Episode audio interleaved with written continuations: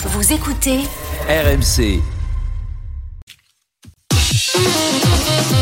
Et oui, on a eu même beaucoup d'aveux hein, sur cette tentation au 32-16, notamment Étienne de Metz qui nous dit on a tous ce genre d'envie. Euh, moi, par exemple, je suis policier et c'est vrai que j'admets, j'aimerais beaucoup fouiller dans le téléphone de Jean-Marc Morandini. C'est vrai que ce serait intéressant au résultat. Brigitte de Paris nous a écrit Bonjour. Je suis une ancienne enseignante du Touquet et mon mari est beaucoup plus jeune que moi. Il occupe un poste à responsabilité qui lui met beaucoup de pression. Alors forcément, on se pose des questions. J'ai donc fouillé dans son téléphone. Heureusement, je n'ai rien trouvé d'alarmant. Il n'y a que des photos de Kylian Mbappé torse nu et transpirant après les matchs. C'est rassurant de voir que sa passion pour le sport le canalise.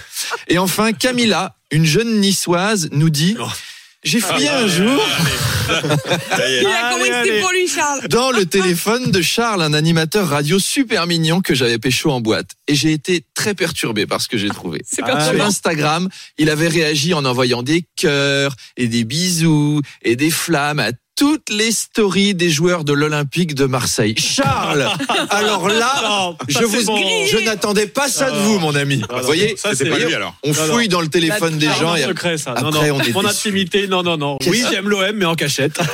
mon cœur se brise en deux quand j'apprends ça.